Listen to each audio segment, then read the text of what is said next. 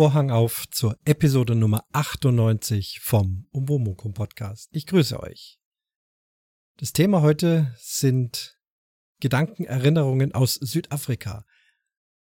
Es geht um drei Themenbereiche, das habt ihr in der Überschrift äh, gelesen, um Geld, um Alkohol und um Autos. Alles weitere nachher in der Aufnahme. Die Aufnahme habe ich im Urlaub erstellt, auf dem Campingplatz, am Waldrand. Alles weitere kommt dort. Zunächst aber habe ich hier noch einiges an Audiomaterial, was zuerst eingespielt werden sollte. Und zwar ein Audiokommentar vom Micha, der macht den Dieselnomade Podcast, ein Podcast eines äh, Berufskraftfahrers, der große LKWs fährt. Sehr, sehr interessant, sehr zu empfehlen. Und vom Micha kam hier folgende Audionachricht. Ja, guten Morgen Christian. Ich habe gerade deine äh, schöne Folge über deine sehr, sehr positiven Erfahrungen in einer, in einer Lkw-Waschanlage ge gehört.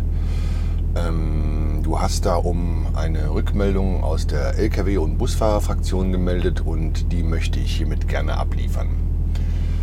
Ja, grundsätzlich ist es so, ähm, dass auch die Lkw und die Busse per Hand vorgewaschen werden. Ne?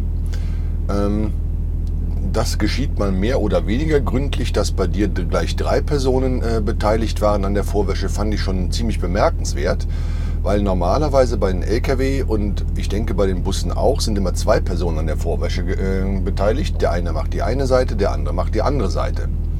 Äh, wenn dann gründlich eingeschäumt und äh, rumgekerchert wurde, kommen, äh, wie du schon gesagt hast, die äh, Waschbürsten zum Einsatz. Und da kann ich mir jetzt vorstellen, dass die Waschbürsten in deinem Fall aus zwei Gründen nicht funktionieren. Erster Grund, ähm, dein Zugfahrzeug ist schmäler als dein Anhänger. Ne? Also deswegen brauchst du ja auch die Spiegelverlängerung. Ähm, und da denke ich mal, kriegen die Waschbürsten ein Problem. Äh, die sind glatte Seiten gewöhnt. Das wird so, denke ich, nicht funktionieren. Und der zweite Grund sind natürlich deine Dachluken. Ne? Also da kann durchaus mal zu viel Druck entstehen. Ähm, da können Dachluken angehoben werden oder schlimmstenfalls sogar aus der Verankerung gerissen werden und dann sind sie halt kaputt. Ähm, wo, wo, ich ein bisschen Bedenken sehe, na, ich weiß nicht, ich würde, ich würde einer äh, normalgewichtigen Person von 70, 75 Kilo eher nicht erlauben, auf einem Wohnwagendach rumzulaufen, weil äh, ich weiß jetzt nicht, wie deiner konstruiert ist, ob du schon etwas moderneren hast oder noch einen etwas älteren. Ähm, die älteren waren also Holzbauweise, das war quasi so äh, Spanplatte ähm, beplankte. Äh, die neueren sind so ein PU-Schaum. Ah, ich denke mal, das ist nicht gut. Da können Haarrisse entstehen, die auf Dauer zu Undichtigkeiten führen. das würde ich eventuell nicht machen. Wenn Sie unbedingt das Dach waschen wollen, sollen Sie mal eine Leiter quer übers Dach legen, so dass sich das Gewicht äh, ähm, auf die Fläche verteilt und nicht punktuell über die, äh, über die äh, Schuhsohlen. Da wäre ich ein bisschen vorsichtig. Ja, zu dem Thema ähm, ungeduldiger Lkw-Fahrer, naja, manche sind halt so, ne? die musst du halt auch einfach ignorieren lassen, hupen und äh, wenn, er, wenn er mehr als drei, vier Mal hupt, kommt der Besitzer eh rausgerannt und sagt, ey, was soll das, lass das sein. Ne? Idioten gibt's halt überall. Ne? Also ich persönlich würde mich davon überhaupt nicht beeindrucken lassen und mein Gott, wer das eilig hat, aber jetzt drei Minuten länger äh, in der Warteschlange steht oder drei Minuten kürzer, das macht am Ende auch nichts aus. Ne? Also was will der eigentlich? Ne? Ja, ja, insgesamt wieder eine sehr, sehr schöne Folge, habe ich gerne gehört. Die habe ich auch vorgezogen, weil normalerweise, ich habe ja noch so, eine, so einen alten Rückstand so ähm, abzuarbeiten, die ist irgendwie so 400 Folgen lang. Das sind also alles Folgen von zwei Monaten und länger, die ich gerade noch höre. Ähm, hat mir die Liebste hat mich darauf aufmerksam gemacht, die hat nämlich schon gehört und sagt, hey, hör dir den mal an und äh, ne, ähm, äh, sag dem Christian was dazu. Ähm, ja, wenn du so eine gute Waschanlage gefunden hast, merkte die mal. Ähm, der Preis von, was hast du bezahlt? Ich glaube 37 Euro oder so, ne? oder 35 Euro. Der ist völlig okay. So ein Sattelzug liegt dann schon bei 70 Euro. Ne? Das ist ja auch ein bisschen mehr Arbeit, der ist auch länger, ist auch einsehbar. Ähm, aber ne, das ist schon ein okayer Preis. Und wenn dann noch so ein super Waschergebnis dabei rauskommt, ja, merkt ihr die, macht, die, macht ihr die als Favoriten in Google Maps oder so, dass du die immer wieder findest. Ich weiß ja nicht, war die Heimat nah oder äh, weiter weg. Aber gute Waschanlagen sind wirklich dünn gesät. Ne? Also ich persönlich wasche am liebsten bei Cologne Drug Wash. Die haben in Deutschland vier Standorte. An einem komme ich immer irgendwie innerhalb von zwei Wochen mal vorbei. Da wasche ich persönlich am liebsten weil die für mein Dafürhalten, gut, das ist jetzt meine ganz persönliche Ansicht, ähm, so gerade bei Sattelzügen an und für sich das beste Waschergebnis haben. Was ich nicht mehr gerne mache, sind so an kleinen Tankstellen, wo ich jetzt hier gerade stehe. Ich stehe hier an der B4 in Uelzen beim Aral Autohof. Die haben eine einzige Waschstraße. Das ist auch für so eine kleine Tankstelle ist das äh, mehr als okay. Wundert, dass sie überhaupt eine LKW-Waschanlage haben. Viele äh, oder die meisten Autohöfe haben nämlich keine. Waschanlagen, selbst die großen Autohöfe nicht. Da gehe ich eher ungern hin, ähm, all dieweil, wenn du da reinfährst, da ist halt niemand, der vorwäscht. Ne? Ähm, da es dann einfach nur die Bürsten drüber und gut ist. Und dann ist es trotzdem, ähm, naja, eigentlich dafür ist es eigentlich zu teuer. Ähm, ich habe jetzt gut, ich habe jetzt hier nicht geguckt, was es hier kostet, aber naja, wie gesagt, wenn du eine gute Waschanlage hast, bleib dabei. Die sind wirklich relativ dünn gesät. So, das soll es mal gewesen sein. Danke für deine schöne Folge, habe ich wirklich sehr, sehr gerne äh, gehört. Und ähm, ja, ich freue mich auf weitere Folgen von dir. Bis dann. Ciao, ciao.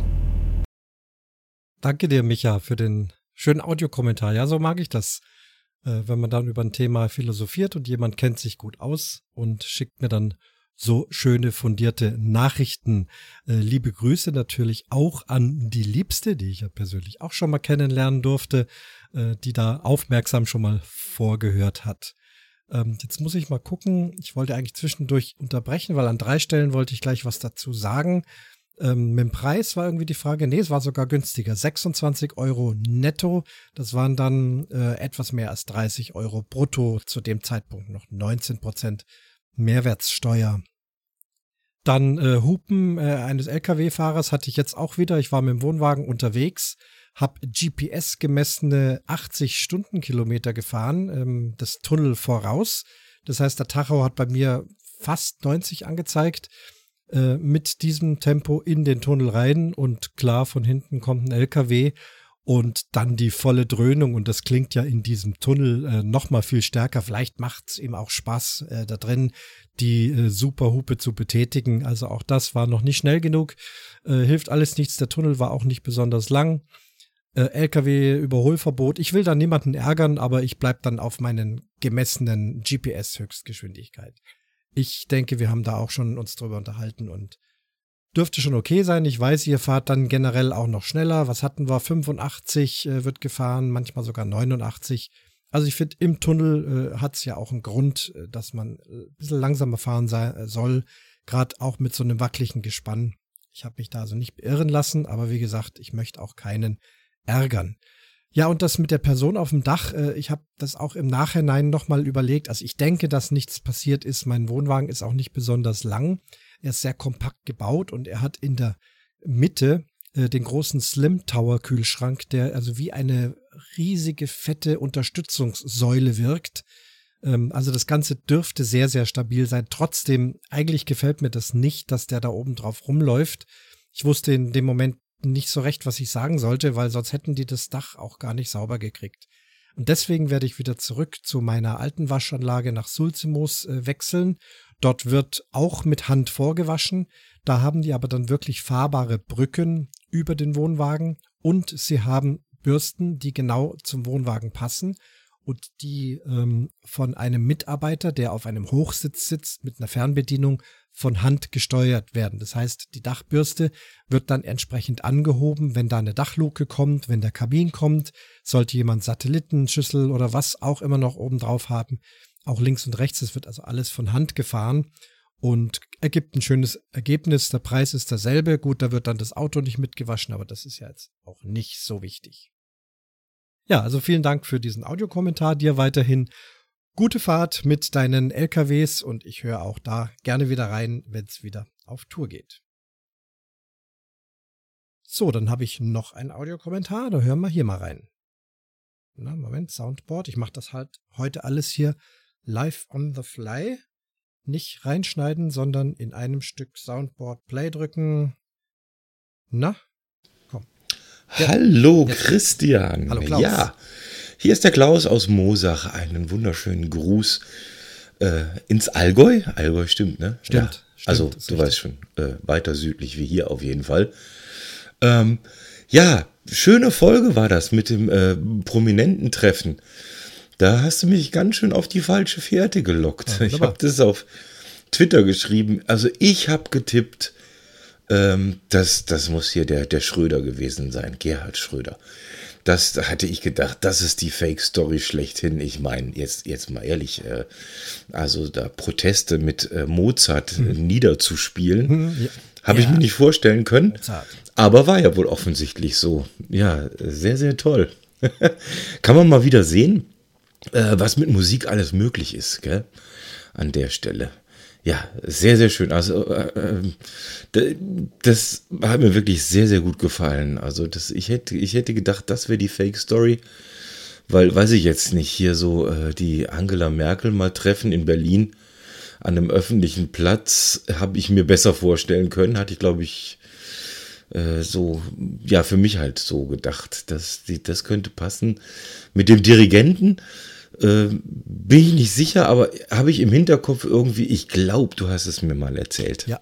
Bei ja, haben wir schon geredet. irgendeinem Geheimtreffen, weiß ich nicht. Irgendwie hatte ich das so im, im Kopf, den kennst du, das war mir klar. Und äh, ja, Sepp Meier, ich meine, ich weiß, dass du FC Bayern-Fan bist und äh, kann ich mir nebenbei sehr, sehr gut vorstellen. Also äh, Seppenmeier als Nikolaus war es, ne? oder Weihnachtsmann.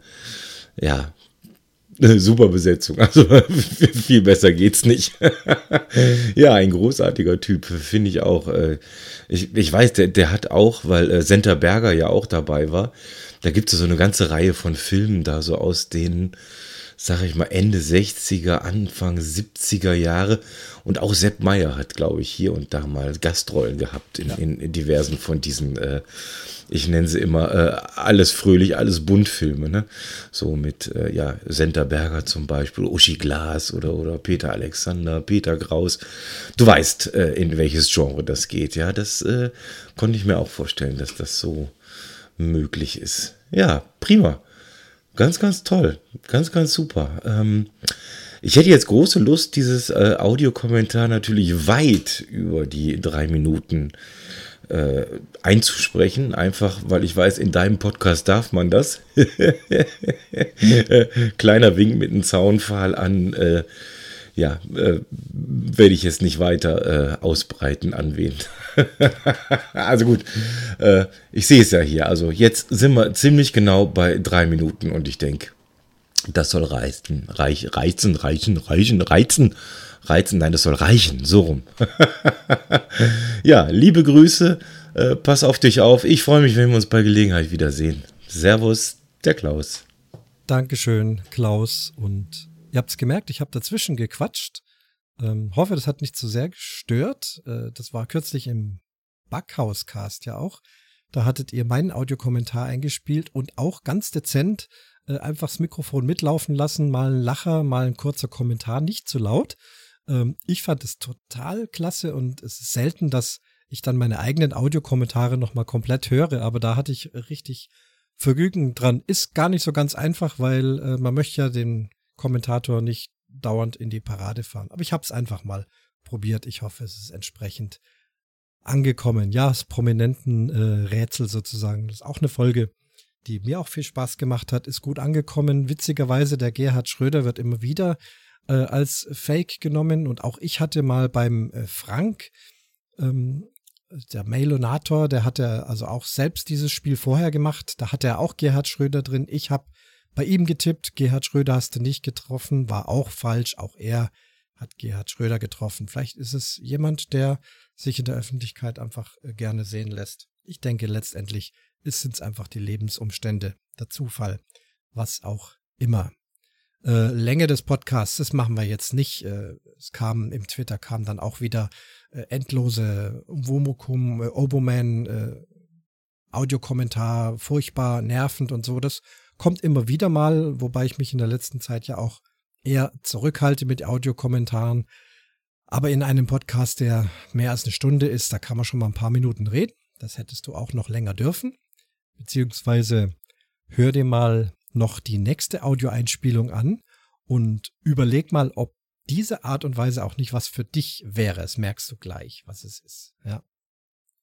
Genau, ja, Audiokommentar, mein äh, großes Hobby und wie gesagt, kürzlich mal wieder beim Backhauscasten längeren äh, gemacht und bei einer Person kam es eben nicht gut an, hat mich dann noch als Dudelsack spielenden Audiokommentatoren äh, bezeichnet. Äh, ich habe mich dann ein bisschen beschwert, äh, weil ich das schon frech fand. Es wurde dann geklärt, es wäre angeblich Pfälzer Humor.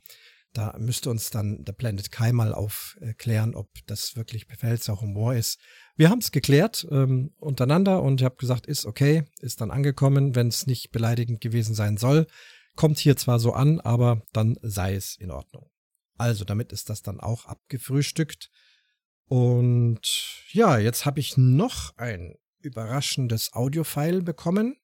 Und da dürfen mal alle gut zuhören. Und ich bin sicher, der Klaus und auch der Frank, den ich hier einfach jetzt mal speziell grüße, diejenigen, die Twitter verfolgen oder den Backhauscast verfolgen, wissen, was ich meine. Weiterhin alles Gute, halt durch, äh, mach weiter und äh, bestimmt gefällt auch dir, Frank, dieser Audiogruß hoffentlich besonders.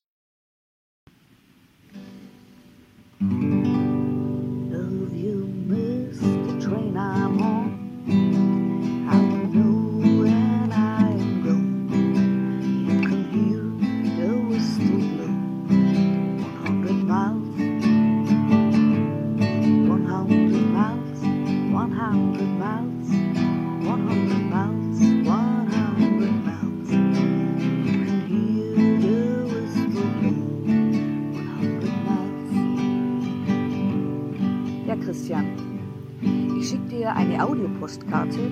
Und zwar sitze ich gerade direkt an der Weser, so am Ufer. Und die Schiffe liegen da. Jetzt muss ich aufhören zu spielen, sonst kann ich mich nicht konzentrieren. Ein paar Schiffe liegen im Wasser. Die Sonne ist so gerade noch zu sehen, so ein bisschen am Untergehen. Abendstimmung, das Wasser rauscht.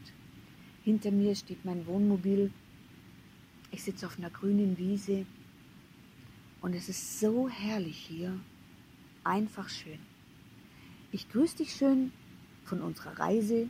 Wir sind gerade in den Urlaub gestartet. Wir sind in der Nähe von Hanmünden und auf dem Weg Richtung Norden. freue mich schon auf deinen neuen Podcast. Vielleicht gibt es ja im Urlaub noch ein bisschen was von dir zu hören. Und an alle anderen, liebe Grüße. Bis bald.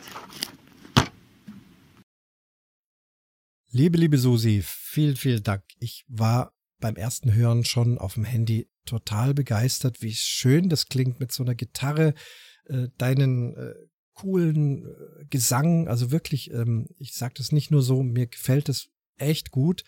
Wir waren ja mal auf, äh, auf dem Süd-Event zusammen. Für diejenigen, die das nicht wissen, was das ist, hier geht's um Geocachen und das ist ein ganz besonderes, mehrtägiges äh, Event, teilweise mit Übernachtung und Susi gehört zu den äh, Mitorganisatoren dort und spätabends wird dann Lagerfeuer gemacht und dann sitzt mindestens Susi oder auch die, der oder die ein oder andere noch mit Gitarre da und dann klassisch Lagerfeuermusik und ich muss sagen, das geht unter die Haut, das macht, es ist einfach eine so ursprüngliche und ehrliche Musik und wie du spielst und singst, gefällt mir außerordentlich gut.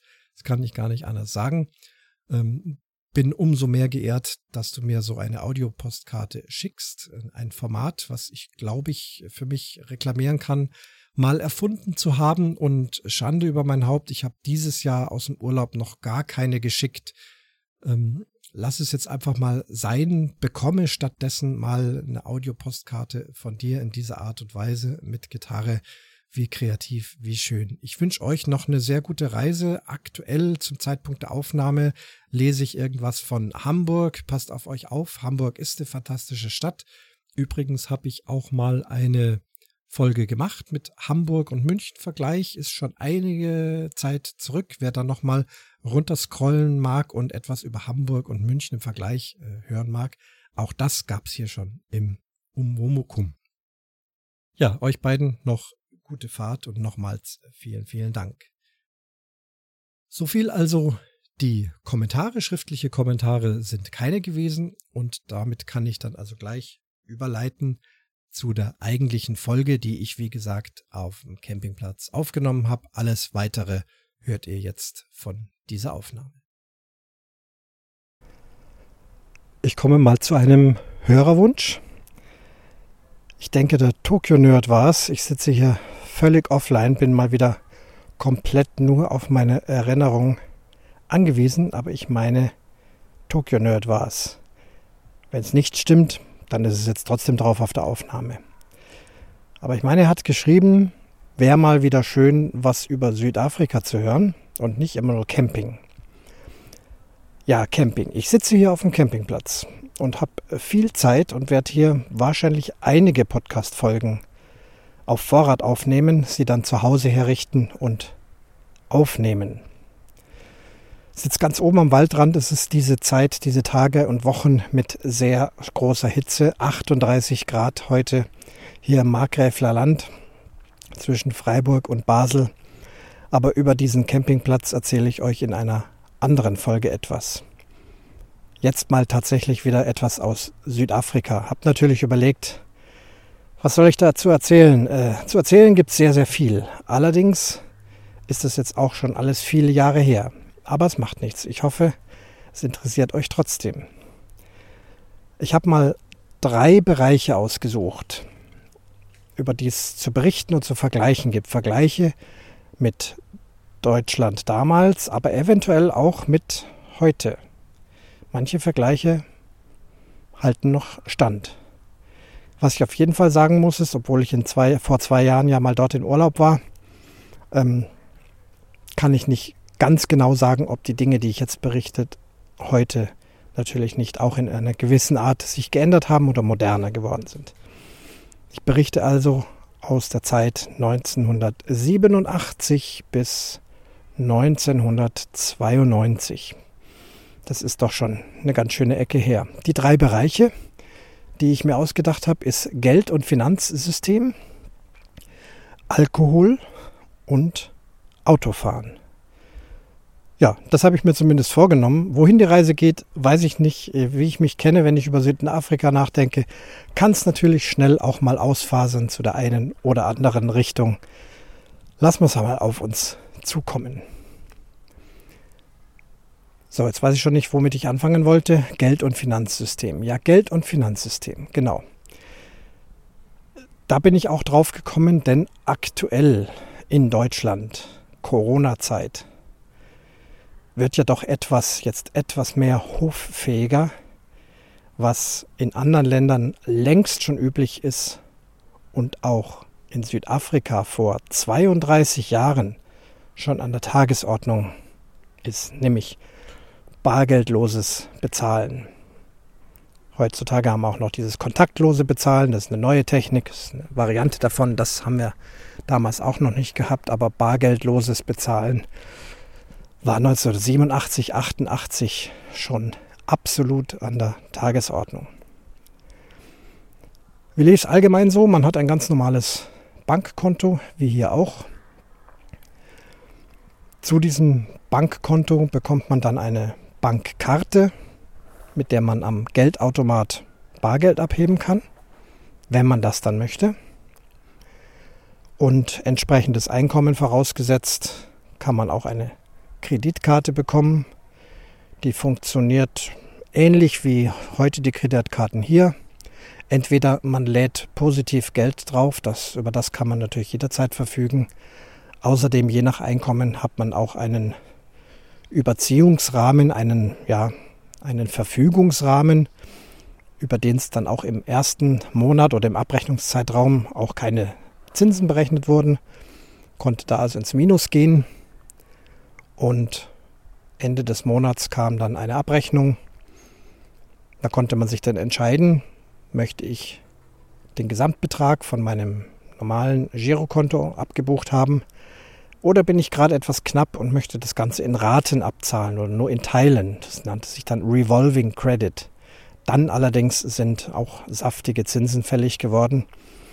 Aber das war eben dann die Möglichkeit, eben über den eigenen Rahmen hinaus, für eine gewisse Zeit zumindest, ins Minus zu gehen, wenn es dann doch mal knapp wurde, irgendeine Anschaffung anstand. Da musste man natürlich schon schauen, dass man dann irgendwann wieder ins Reine kommt. So ähnlich ist es ja hier auch mit Überziehungs-, Dispo, Limits. Aber das Bezahlen, das Bezahlen an sich in Südafrika 1987, 88 und so weiter, war sehr stark bargeldlos geprägt. Warum genau, kann ich nicht sagen. Südafrika hatte damals auch schon, trotz Boykott, einen sehr amerikanischen Einfluss und da ist einfach das Nutzen der Kreditkarte einfach gang und gäbe gewesen.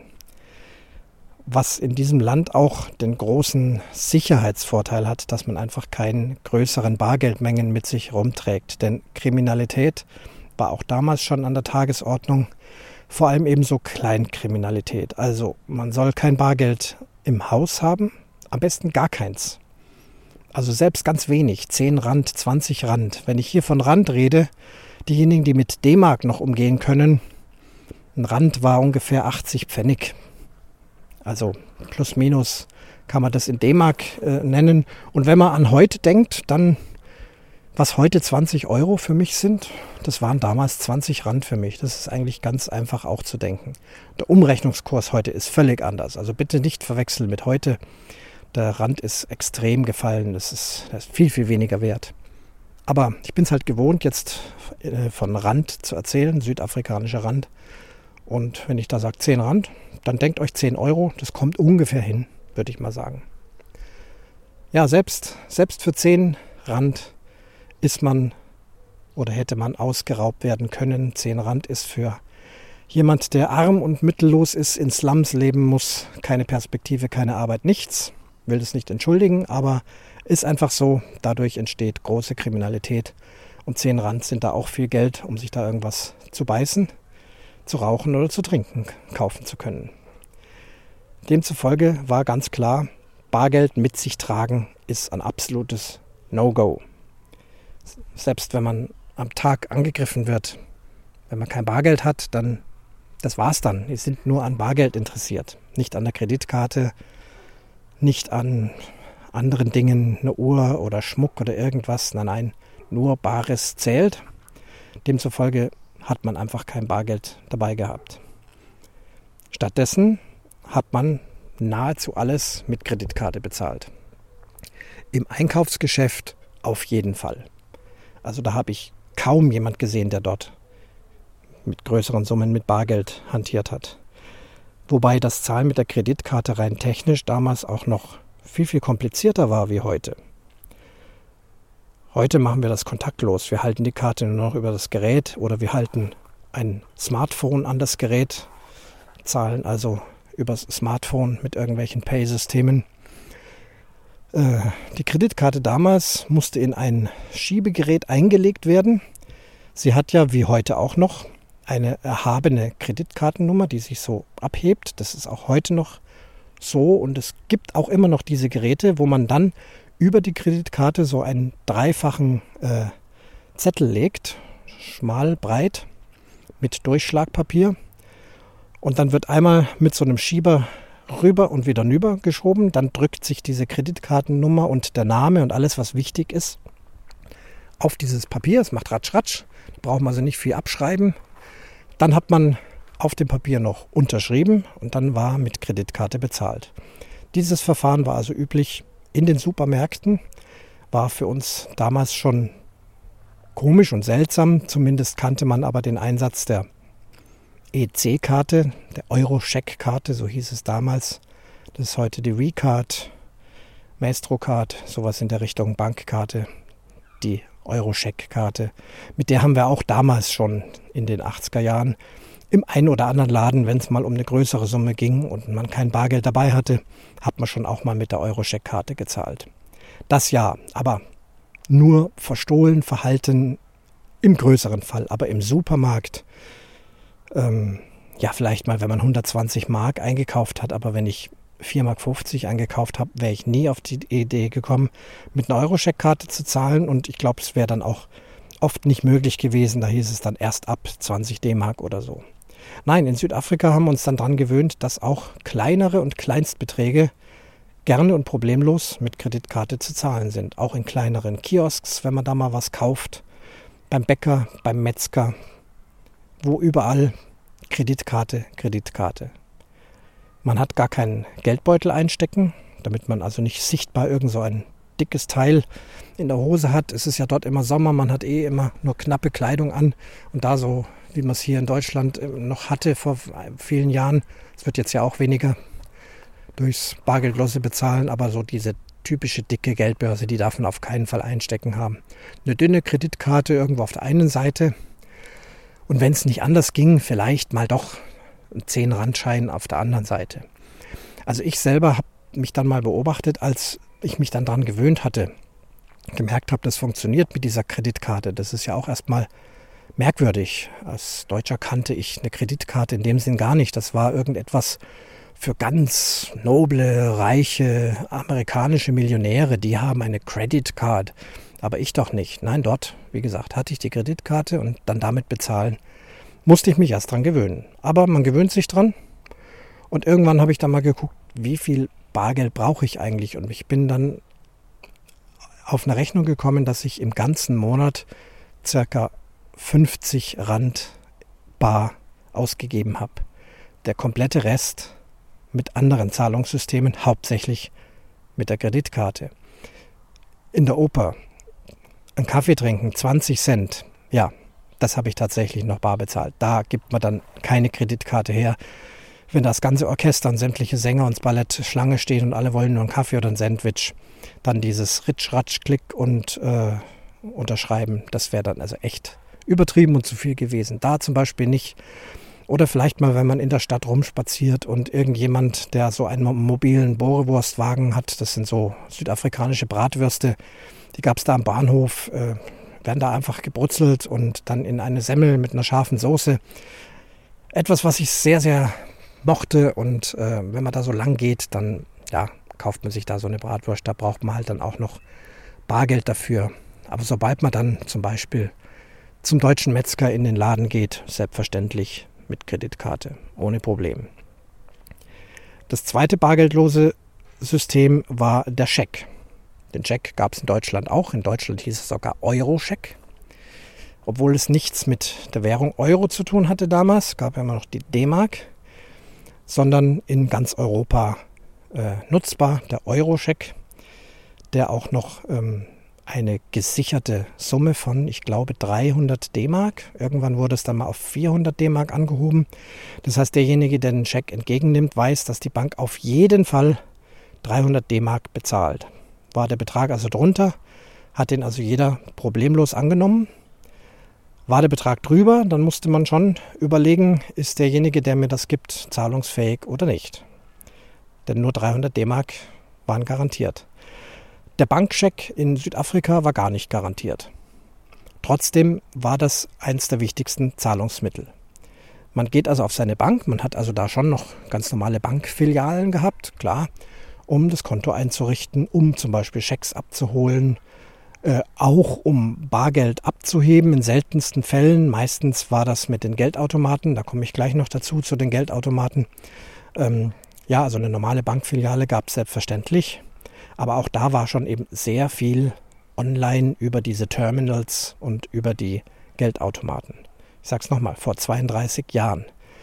Ich weiß gar nicht, ob wir da in Deutschland schon weit verbreitet Geldautomaten hatten. Ähm, ich selber in den 80er Jahren ich springe hin und her, sorry, aber der Vergleich ist es eben, ja.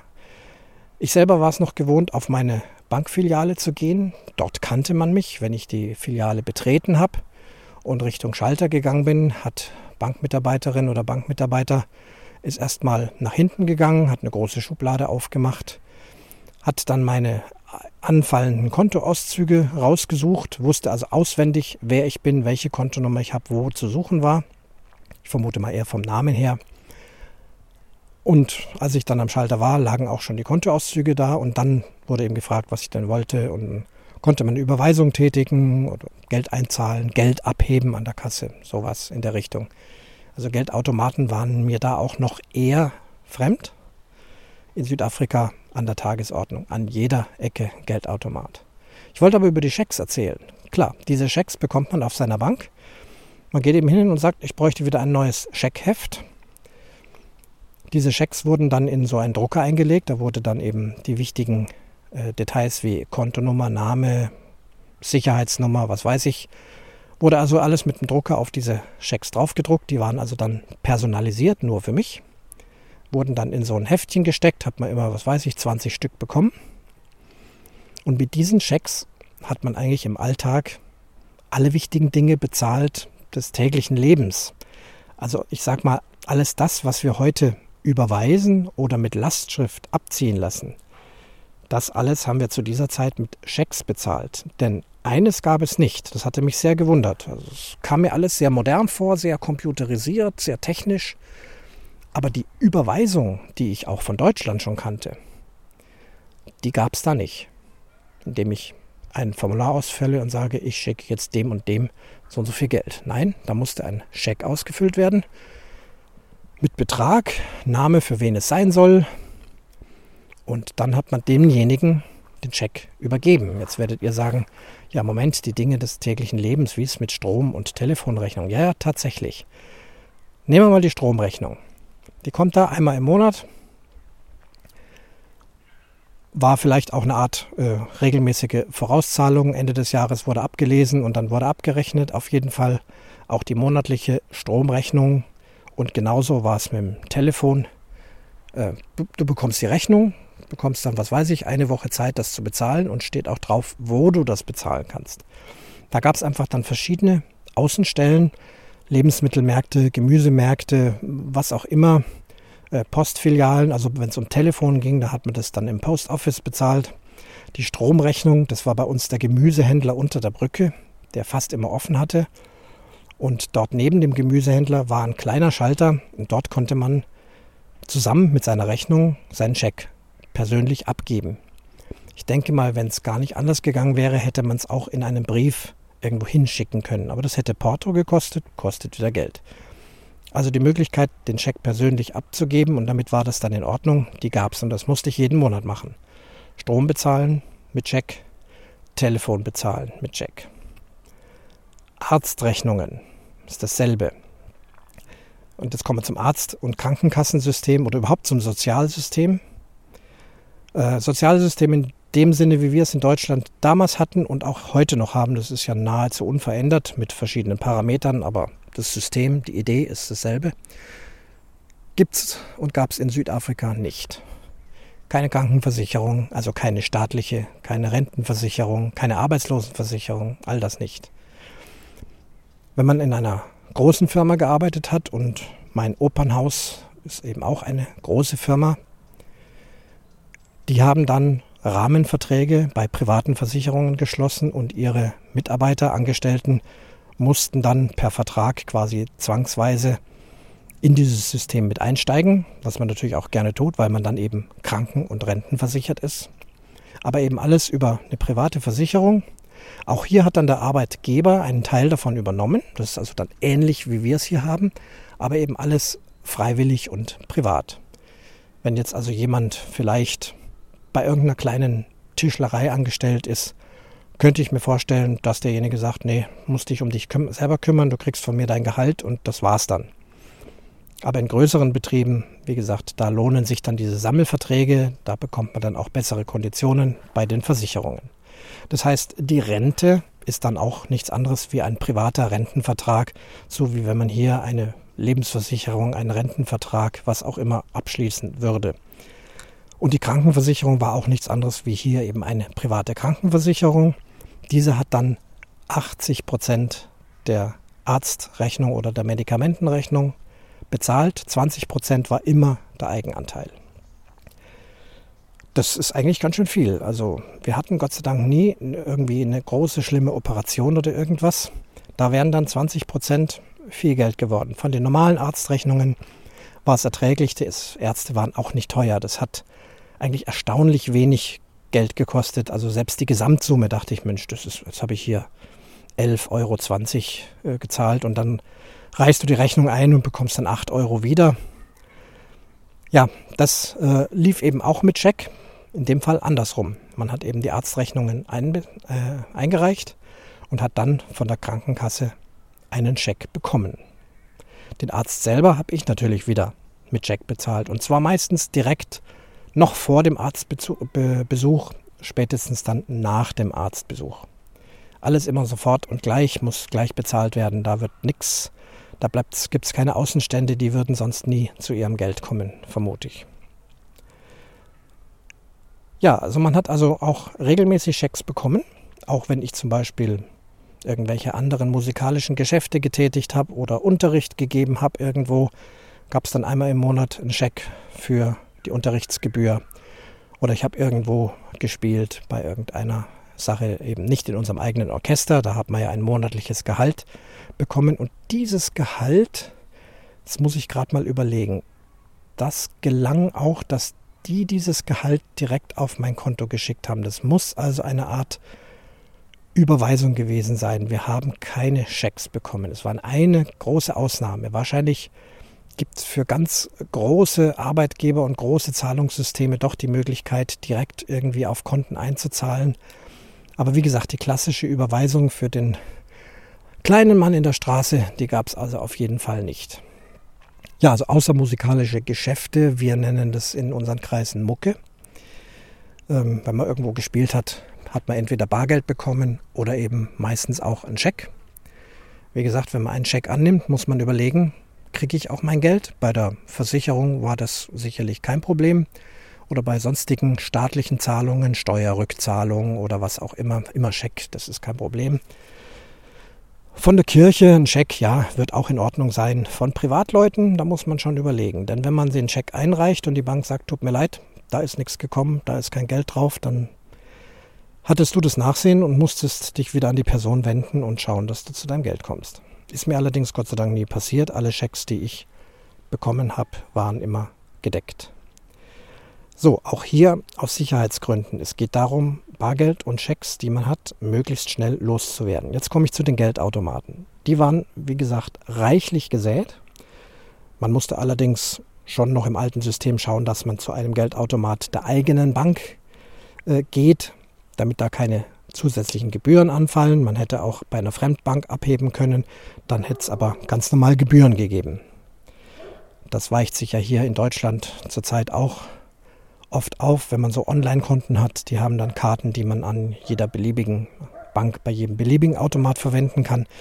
Nee, also ich hatte meine Bank dann auch tatsächlich schnell bewusst, das hatte man mir gesagt, danach ausgesucht, dass es einer der größeren und bekannten ist, damit eben möglichst oft im Stadtgebiet überall so ein Geldautomat zur Verfügung ist.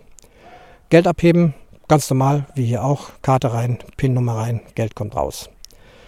Zusätzlich ist dieser Geldautomat immer Kontoterminal gewesen. Man konnte also sämtliche äh, Bankbewegungen der letzten Zeit dort abrufen. Man konnte Kontoauszüge damit drucken. Und ganz wichtig, man konnte Geld einzahlen. Vor 32 Jahren. Such mal heute einen Geldautomat, wo du einzahlen kannst. Es gibt ein paar, auch mit Münzen, aber eher wenig. Ich weiß, dass Geld loswerden hier in Deutschland nach wie vor eine Schwierigkeit ist. Erst recht bei den Online-Banken. Ich bin bei einer Online-Bank, ich habe nicht die Möglichkeit, Bargeld irgendwo einzuzahlen. Na gut, also Geld einzahlen, ganz wichtig, denn wenn ich irgendwo am Wochenende, wenn meine Bankfiliale zu hat, da hätte ich es natürlich auch jederzeit einzahlen können. Wollte trotzdem den Scheck und das Geld loswerden aus den vorhin genannten Gründen. Und die hatten dann so einen Einzahlungsschlitz, ein, drunter ein Körbchen mit leeren Briefumschlägen. Dort hat man dann sein Bargeld oder seinen Scheck reingelegt, zugeklebt, dann Karte reingesteckt, auf Einzahlen gedrückt, dann eben den Betrag eingegeben, den man hier einzahlen möchte. Muss natürlich die Zahl stimmen. Ich zahle 300 Rand ein, und dann müssen auch 300 Rand drin sein. Dann geht der Schlitz auf, verschluckt den Briefumschlag, gibt dir eine Quittung und das hat immer anstandslos funktioniert. Ist natürlich für die Bank dann noch Arbeit, da muss es also Menschen geben, die dann eben diese Briefumschläge aufmachen, die die Buchung mit dem Inhalt vergleichen müssen, ob wirklich auch das drin ist, was derjenige vorgibt einzugeben. Und ich weiß gar nicht, was passiert wäre, wenn es mal nicht gestimmt hätte. Den Fall hatte ich nicht, ausprobieren wollte ich es auch nicht. Aber ich vermute, dann kommt man auf den Kunden zu und sagt, also pass auf, hier waren 50 Rand weniger drin, als du geschrieben hast. Äh, was machen wir jetzt, so oder so? Also ich fand das sehr praktisch und diesem System weine ich jetzt heute noch nach. Die meisten Geldautomaten haben sowas nicht. Manche Automatenzentren haben das, weiß ich. Bargeld einzahlen geht, Münzen einzahlen geht. Schecks sind aus dem heutigen Zahlungssystem nahezu verschwunden, habe ich den Eindruck. Da kann ich, wenn ich mal einen Scheck kriege, den tatsächlich in den Briefumschlag schicken, äh, stecken und äh, meine Online-Bank schicken. Aber Bargeld kann ich meine Online-Bank nicht schicken. Also einzahlen an den Automaten auch sehr, sehr praktisch. Ja, so war das mit dem Bezahlen und dem Bezahlsystem. Was wollte ich euch noch erzählen? Alkohol. Alkohol, auch das kommt mir vor, wie wir jetzt in Corona-Zeit uns das einholt, was man in Südafrika vor 32 Jahren oder noch länger vielleicht schon wusste oder kannte, indem man ein bisschen den Finger auf den Alkoholverzehr und Vertrieb und Verkauf und so weiter legt. Ähm, was meine ich jetzt damit? Ich lese jetzt, dass man möchte wieder in Stadien, in Fußballstadien, in großen Konzertarenen Publikum zulassen. Aber das Problem wenn dann viel Alkohol getrunken wird, dann werden eben die Hygieneschutzmaßnahmen wenig oder nicht eingehalten. Auch ähm, ja, Gewalttaten steigen bei Alkohol in großen Massen. Man kennt das. Und jetzt versucht man doch auch hier ein bisschen den Finger drauf zu legen. Ob es so stark wird wie in Südafrika, mag ich bezweifeln, aber man denkt hier zumindest drüber nach. In Südafrika war Alkohol immer so eine Frage, obwohl ja gerade das Kapland ganz bekannt ist, vor allem für seinen Wein. Ja, einer der tollsten Weinangebaugebiete der Welt. Südafrikanische Weine weltweit geachtet und ja, schmecken sehr lecker und sind dabei noch nicht immer sehr teuer. Also Wein haben sie viel, man hat dort auch immer gespottet. Äh, wegen dem Wetter hat man ja immer Wasserknappheit. Also Wein wäre billiger wie Wasser. Also von der Verfügbarkeit kann man es fast nehmen, denn jetzt in den letzten Jahren war ja auch Kapstadt extreme Trockenheit, große Einschränkungen. Manche mussten sich Wasser vom Tank, vom Tanker holen, weil das fließende Wasser zu Hause ganz abgestellt war. Also echt eine Schwierigkeit. Also Wein im Übermaß, aber der Finger auch auf dem Alkohol. In welcher Hinsicht? Bemerkenswert in Restaurants. Ein Restaurant musste eine Alkohollizenz erwerben, um Alkohol ausschenken zu dürfen. Und diese Lizenzen wurden nur spärlich vergeben. Das heißt, wenn in einem gewissen Gebiet viele Restaurants sich befinden, gibt es aber nur wenige, bei denen man Alkohol bestellen kann. Sprich Wein, Bier, Schnaps, was auch immer. Damit es eben nicht zu viele Restaurants gibt, die Alkohol ausschenken, war das reglementiert. Das habe ich soweit damals verstanden. Interessanterweise war es aber immer möglich, in den anderen Restaurants, in denen groß und breit immer dann drauf stand No License. Also wenn da steht No License, heißt es, hier kannst du keinen Alkohol bestellen. Du darfst aber Alkohol mitbringen. Das war völlig gang und gäbe und für uns war das das erste Mal sehr merkwürdig und unangenehm, ähm, seine eigene Flasche Wein mitzubringen, also vor allem was den Wein betrifft. Man trinkt dann da halt Wein. Bier, lass uns nicht drüber diskutieren, lassen wir es weg. Also, man hat doch dann eben bewusst seine eigene Flasche Wein mitgebracht, hat sich hingesetzt, der Kellner hat die Flasche entgegengenommen, es wurde eine kleine Gebühr für ähm, also das Gedeck dann verlangt, also für das Weinglas und so weiter, für den Service. Der Kellner hat die Weinflasche aufgemacht und hat eingeschenkt, alles ganz normal, nur mit dem Unterschied, dass die Flasche Wein eben nicht aus dem Restaurant stammte, sondern ich mir im Supermarkt oder im Getränkehandel gekauft habe und mitgebracht habe. Letztendlich dachte ich, ist doch prima, weil ist doch klar, die Flasche Wein, die ich selber mitbringe, ist ja deutlich günstiger als die, die ich im Restaurant bestelle. Trotzdem gab es eben Restaurants mit Lizenz und Restaurants ohne Lizenz. Dasselbe dann Einschränkungen im Supermarkt und bei den Getränkehändlern. Es gab bestimmte Zeiten, die ich nicht mehr komplett im Kopf habe. Ich denke mal, so ums Wochenende herum wurde es äh, eingeschränkt und in den Abendstunden wurde es eingeschränkt. In einem normalen Supermarkt gab es also dann da immer die bestimmte Getränkeabteilung, in der eben alles alkoholische war, also Wein, Bier, Schnaps, Liköre. Und da war aber dann immer, das war so gebaut, dass man da ein Rolltor runterlassen kann. Und wenn dann die Zeit abgelaufen war, am Sonntag zum Beispiel, ja, Supermärkte haben dort am Sonntag offen. Selbstverständlich. Ist ja nur bei uns in Deutschland nicht so. Aber da immer, am Sonntag dann vielleicht nur bis um 5 Uhr am Nachmittag, aber doch äh, auch da offen. Aber wenn man sagt hat, oh, ich brauche noch ein Sixpack Bier, weil ich möchte gern zum Grillen gehen, da warst du dann zu spät dran. Da war das Rolltor unten, das konnte man dann vergessen. Dieselben Regeln galten dann für die reinen äh, Liquor Shops, so nannten die sich. Der Liquor Shop ist praktisch der Getränkehandel für Alkohol. Nicht alkoholische Getränke, selbstverständlich. Cola, Wasser, äh, alles das, Säfte, äh, hast du jederzeit bekommen. Aber die Liquor Stores, die haben dann eben auch Wein und Bier gehabt, waren ebenso genauso geschlossen wie die Supermärkte.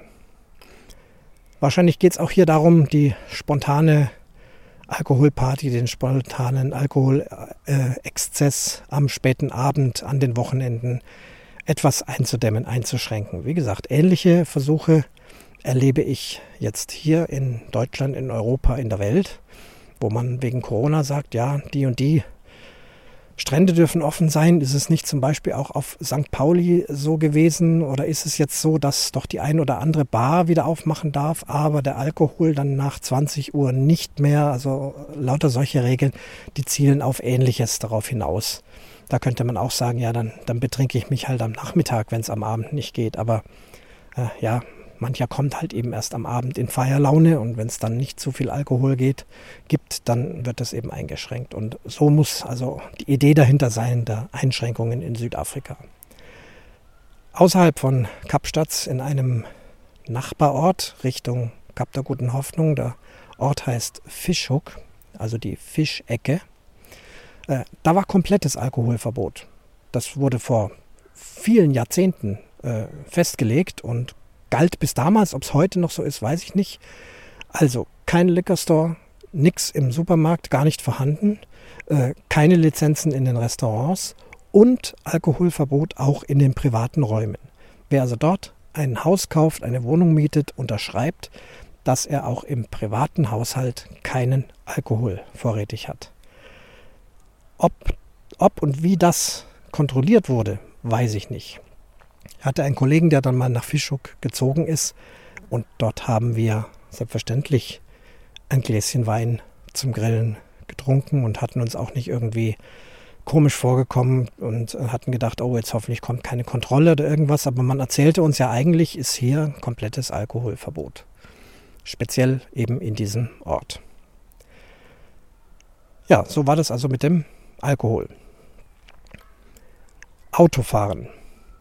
Südafrika, unter anderem britisch geprägt, Linksverkehr. Gibt es ja in einigen Ländern der Welt, überall, wo das Commonwealth, das britische Empire, seine Finger drin hatte oder hat, haben wir Linksverkehr. Das muss ich sagen, war sehr schnell zu lernen. Ich hatte einen VW Käfer gekauft. Das war für mich eigentlich ein ja schon historisches Ereignis, denn ich bin Generation Golf. Mein Vater hatte Käfer. Ich selber, da gab es, natürlich gab es Käfer. Es gibt auch heute noch Käfer, auch alte Käfer noch. Aber so das Alltagsauto war dann längst abgelöst vom Golf. Äh, in meiner Generation dann der Golf 2. Das war auch dann mein allererstes Auto, was ich in Deutschland hatte. Komme nach Südafrika, suche nach einem sehr günstigen gebrauchten Auto und lande eben bei einem VW Käfer. Lenkrad auf der rechten Seite, Linksverkehr. Ja gut, da setzt man sich rein, fährt los. Das Gangschalten mit der linken Hand ging sofort und genauso wie mit der rechten Hand.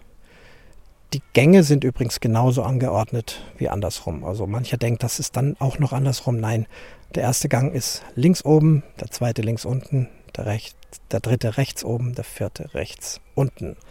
Egal ob links oder rechts. Und der Kopf dreht irgendwie ganz schnell alles um. Dieses H nannte man das damals. Ich rede hier nur von vier Gängen. Ich weiß, wir haben heute sechs Gänge oder mehr. Aber damals war das einfach das H. Links, rechts, unten, rüber, rechts, vor, rechts, zurück. Dann war es im vierten Gang, da war Schluss. Rückwärtsgang reden wir nicht. Das ist bei jedem Auto anders, auch heute noch. Aber so diese H-Schaltung war genauso und da habe ich mich eigentlich nie verschaltet. Kann ich mich nicht daran erinnern, dass ich irgendwie wegen des Linksverkehrs mich mal verschaltet hat. Man verschaltet sich vielleicht in der Hektik mal, das, das passiert ja heute auch nochmal, dass du irgendwo im falschen Gang landest, gerade mit den sechs Gängen bist du doch mal im fünften statt im dritten, das kommt mal vor. Aber es hat also nichts mit Links- oder Rechtsverkehr zu tun. Und dann mischt man so im Verkehr mit, da ist man also eigentlich auch nicht in der Versuchung, irgendwie plötzlich auf der rechten Seite zu fahren. Es läuft alles links, man schwimmt so mit. Beim Abbiegen ist es ein bisschen merkwürdig. Links abbiegen geht direkt um die Ecke, rechts abbiegen geht weit rum um die Straße. Das ist also genau andersrum. Auch da in der Innenstadt, ja, da folgt man den anderen Autos, den Linien. Also es ist mir nie auch nur im Ansatz äh, passiert, dass ich dann plötzlich in den Gegenverkehr geraten bin oder irgendwas. Auf der Autobahn dasselbe, zumindest wenn die Autobahn stark bevölkert ist. Wer langsam fährt, fährt links. Also so wie hier in Deutschland. Achtung, Satire. Ähm, und wer überholen will, fährt rechts.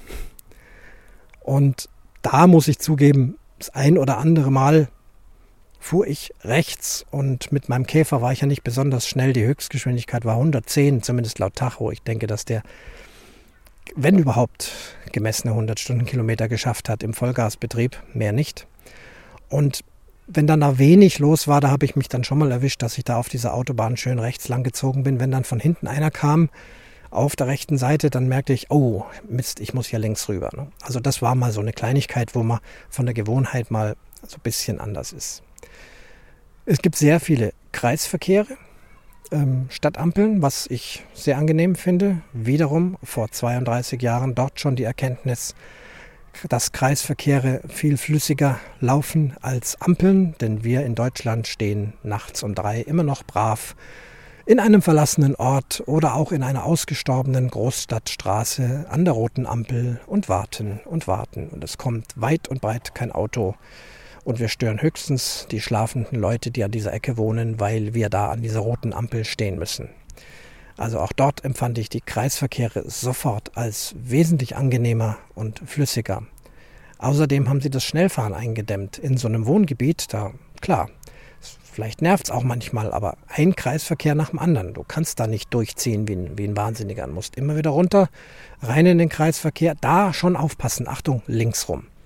Stand aber eigentlich auch immer ein Pfeil, ein Schild. Also man konnte es nicht, nicht verfehlen. Und auch das ist mir nie passiert, dass ich irgendwie da mal aus Versehen falsch rum rausgefahren bin. Das Einzige, wo ich am Anfang gelegentlich verwechselt habe, bei meinem Käfer zumindest, äh, das waren die Hebel für Blinker und Scheibenwischer. Die waren nämlich tatsächlich andersrum. Das heißt, der Blinker war auf der rechten Seite und der Scheibenwischer auf der linken Seite. Ist ja bei unseren linksgelenkten Autos andersrum. Bei den modernen rechtsgelenkten Autos ist es mittlerweile auch andersrum. Ich hatte vor zwei Jahren einen Mietwagen, einen ganz normalen VW Polo. Da war auch der Blinker links, der Scheibenwischer rechts, obwohl das Lenkrad rechts war.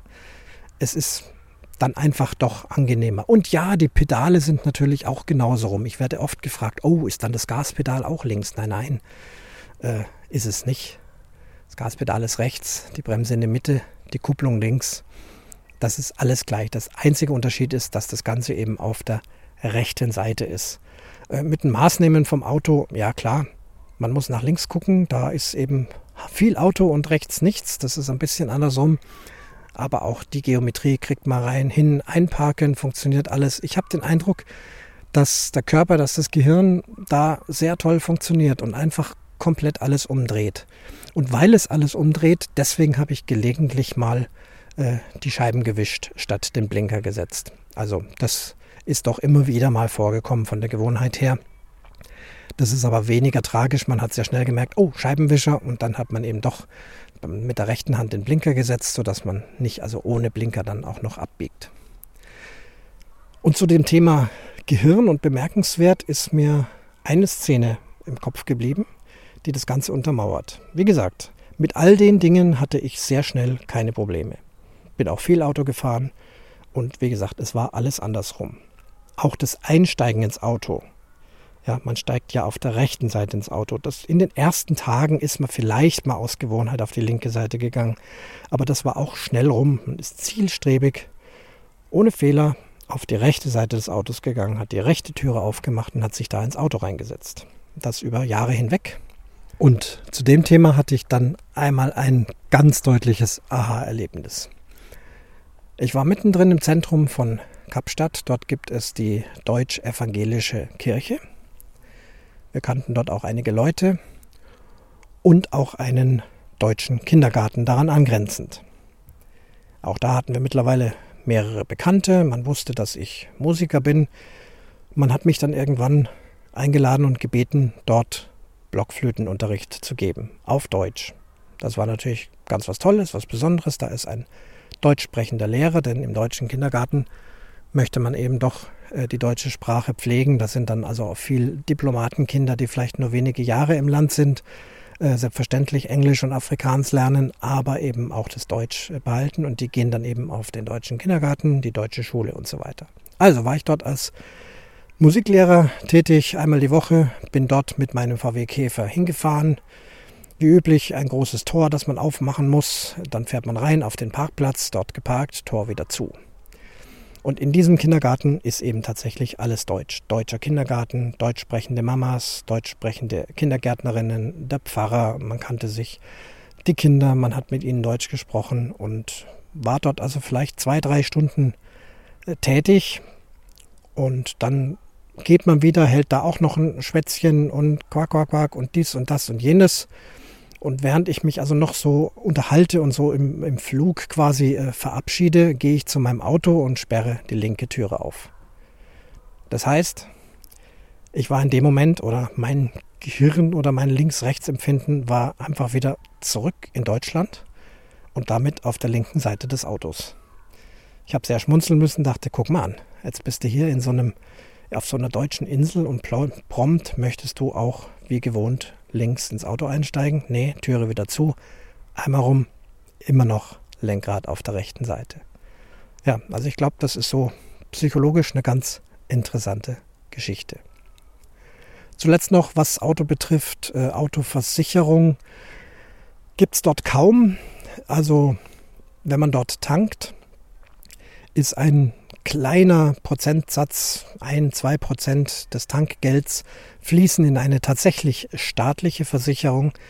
Und wenn du dann irgendwann mal einen Unfall verursachst und dort entsteht ein Personenschaden, dann bezahlt die staatliche Versicherung diesen Personenschaden, was auch immer der Person dann widerfahren ist. Wir wollen es nicht hoffen, dass es passiert und mir ist es auch Gott sei Dank nie passiert.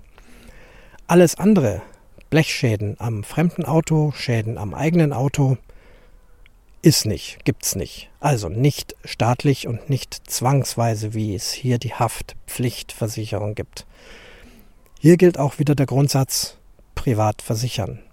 Am besten Vollkasko. Das gab es dort auch. Natürlich gab es auch eine teilweise Kasko. Das heißt, wenn ich jemand anders das Auto anremple, wird es bezahlt, aber es war sofort empfohlen, ähm, Vollkasko zu nehmen, denn du weißt nie, wenn dir jemand ins Auto reinfährt, hat der eine Versicherung und wenn er keine hat, hat er Geld? Höchstwahrscheinlich nicht. Autoschäden sind schnell sehr teuer und dann bleibst du auf deinen Kosten sitzen. Hast du eine Vollkaskoversicherung, dann bist du eben abgesichert und dann wird auch dein Blechschaden bezahlt.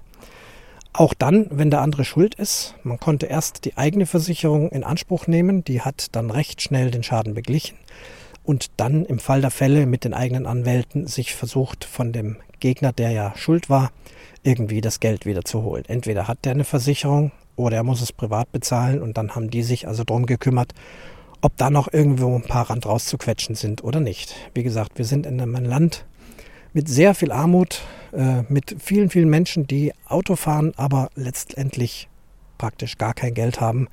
Und da kannst du tun und machen, was du willst. Wenn dir da einer reinfährt, das muss ja nicht absichtlich und schlimm sein, ähm, dann bleibst du auf den Kosten sitzen. Also Vollkaskoversicherung war immer notwendig. Die kaufe ich im Post Office einmal im Jahr. Auch hier gibt es keine Automatik, kein jedes Jahr, sondern ich kaufe für ein Jahr die Versicherung. Das ist dann so ein rundes Stück Papier. Das hat man noch mit der Nagelschere ausgeschnitten, rund ausgeschnitten und dann mit so einem Kleber von innen an die Windschutzscheibe rangemacht und natürlich die Jahresgebühr mit Scheck dort bezahlt. Dann war mein Auto für ein Jahr versichert. Und ein Jahr später musste ich wieder ins Post Office gehen und wieder eine Versicherung kaufen. Das war also die Versicherung. Wenn man ein Auto zulässt. Also ich habe ja diesen Käfer gebraucht gekauft. Da gab's, das war so ein richtiges Spießrutenlaufen. Das war anstrengend, aber auch interessant. Das erste und wichtigste war die Steuer bezahlen. Es gibt nämlich in Südafrika kein Mehrwertsteuersystem, sondern ein Verkaufssteuersystem. Das ist ein fundamentaler Unterschied. Da wird also jeder Verkauf, auch jeder Privatverkauf, wurde damals mit 12 Prozent besteuert. Also nicht Umsatz- oder Mehrwertsteuer, also dass immer nur die Wertsteigerung besteuert wird, sondern immer wenn was verkauft wird, 12 Prozent. Für den Staat insgesamt lukrativer. Südafrika braucht Geld. Und beim Privatverkauf eines Autos war das unumgänglich. Also wenn mir jetzt jemand privat eine Kiste Äpfel verkauft, wäre zwar auch eine Umsatz, äh, eine, eine Verkaufssteuer fällig gewesen, aber das kriegt ja wirklich keiner mit. Ähm, und ich glaube, dass da waren die sich auch im Klaren darüber, dass das nicht äh, zu realisieren ist. Aber sobald eben so ein Verkauf in irgendeiner Weise bekannt wird, auch wenn ich was in der Zeitung inseriere oder so, muss ich schon aufpassen, dass ich auch wirklich die Verkaufssteuer bezahle. Beim Auto war es klar. Ich nehme die, äh, den Kaufvertrag, in dem der Betrag drin steht, was das Auto gekostet hat, gehe dort zur Finanzverwaltung, lege den Kaufvertrag vor und sage hier, ich habe das Auto verkauft, hier ist der Scheck, 12% Verkaufssteuer. Dann kriegt man da eben eine entsprechende Bestätigung. Das ist also der erste Schritt zur Zulassung. Ohne dieses Schreiben keine Zulassung.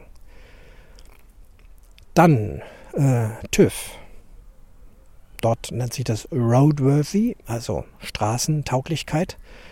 Der Roadworthy-Test muss immer nur dann gemacht werden, wenn das Auto den Besitzer wechselt. Fährst du zehn Jahre dein Auto, musst du nicht zum TÜV, musst du nicht zum Roadworthy. Du musst allerdings von der Straßenverkehrsordnung dein Auto zu jeder Zeit verkehrssicher halten und die Polizei hat es gelegentlich in Stichproben auf der Straße einfach überprüft, ob da was ist und wenn sie was gefunden haben, dann haben sie dich dann doch zum Roadworthy geschickt. Also es ist auch wieder die eigene Verantwortung dort mehr gefragt. Wenn du ein Auto hast, musst du auch schauen, dass es immer in Ordnung ist. Ich fand es eigentlich ganz gut. Und ich hatte auch nicht den Eindruck, dass da extrem viele Schrottkarren rumgefahren sind. Natürlich alte Autos, aber da hat jeder immer repariert und sei es wie es will. Also du musst zum Roadworthy, ähm, musst dir da das Zertifikat abholen. Und klar, da merkt man dann auch schnell, da wird auch getrickst. Ich hatte zum Beispiel einen Riss im Scheinwerfer meines VW Käfers und so ein Scheinwerfer war jetzt äh, im Original gar nicht so schnell herzukriegen und hätte auch viel Geld gekostet. Also sagt der Kollege, du musst morgen zum Roadworthy, hier hast du einen Scheinwerfer von meinem Käfer, den schrauben wir jetzt da rein. Dann fährst du dahin und dann kommst du wieder und dann tauschen wir das wieder und dann hast du deinen Scheinwerfer mit dem Riss wieder und solltest du mal irgendwo auf dem Schrottplatz einen finden, machst du dir halt einen besseren ran. Ja, also so kriegt man dann das Roadworthy, sonst war alles in Ordnung. Dann reicht das immer noch nicht. Dann musst du noch ganz weit raus nach Kapstadt, fast eine Stunde musst du fahren. Da kommt eine riesige ja, Polizeistation äh, auch so wie so ein TÜV-Gelände. Also da stehen die Autos dann Schlange an solchen Garagen, da musst, wirst du dann durchgeschleust. Die gucken sich dann das Auto an, vor allem auch die Fahrgestellnummer, das Kennzeichen, Typ, Farbe, alles und gucken in ihren Aufzeichnungen oder Computern nach, ob dieses Auto vielleicht als gestohlen gemeldet ist. Denn es werden sehr viele Autos gestohlen dort. Und bevor das Auto den Besitzer wechselt, muss es dann doch einmal durch die Polizeiprüfung, damit sie da vielleicht Autos rausfiltern können, die gestohlen wurden. Meins war nicht gestohlen, legal erworben, also habe ich auch hier den Stempel dafür gekriegt. Und dann war es also endlich soweit. Ich hatte alle Papiere beieinander. Dann geht man noch zur Straßenverkehrsbehörde, füllt dort auch nochmal unendlich viele Formulare aus. Also ich habe mir in Südafrika wirklich die Finger wund geschrieben an Formularen. Immer schön Kugelschreiber und Kästchen ausfüllen und, und, und. So auch hier. Und dann bezahlt man noch die Steuer fürs Jahr mit Scheck. Und dann bekommt man wiederum so ein Stück lächerliches Papier mit stempelähnlichem runden Kreis, den man dann wieder mit der Nagelschere kreisrund ausschneidet und mit irgendeinem einer Klebefolie hinten äh, innen an die Windschutzscheibe ranklebt. Man hat also dort zwei Disks, so nannten die sich, die Versicherungsdisk und die Zulassungsdisk. Die zählt dann auch wieder ein Jahr, da steht drauf, gültig bis dann und dann. Und wenn das abgelaufen war, spätestens dann musstest du wieder hin, wieder bezahlen und dir eine neue Disk fürs neue Jahr holen. Ja, so schaut es also aus mit den Autos. So sah es aus mit Alkohol. So sieht es aus mit Bezahlen. Hoffe, interessante Erkenntnisse, vielleicht auch Gedankenanregungen. Wie läuft es bei uns? Läuft da alles gut? Also zum Beispiel Online-Überweisungen, solche Sachen finde ich ja schon sehr praktisch, gar keine Frage. Aber manche Sachen sind auch immer noch etwas ältlich. Vor allem Bargeld. Also das habe ich mir damals schon abgewöhnt und ich kann es immer noch nicht verstehen, dass Leute immer noch nur Bares ist Wahres. Das ist einfach eine, eine Sache aus dem Mittelalter. Komm, der Taler aus Bronze, den man da weggibt, das ist Nostalgie, das ist historisch. Wir sind im Computerzeitalter, alles lebt in der Cloud, jeder lebt in seinem Handy. Das Geld, das Bargeld, ich glaube auch, dass es irgendwann verschwindet. Aber in Deutschland, die Deutschen, die kämpfen also noch lange drumherum. Aber darum sollte es ja nicht gehen. Es sollte mal Erinnerungen aus Südafrika geben. Ich hoffe, das hat jetzt entsprechend gepasst. Und ja, freue mich auf die nächsten Folgen. Sitze immer noch hier auf der Bank ich werde mich in den nächsten Tagen wieder auf diese Bank setzen und noch andere Folgen einsprechen.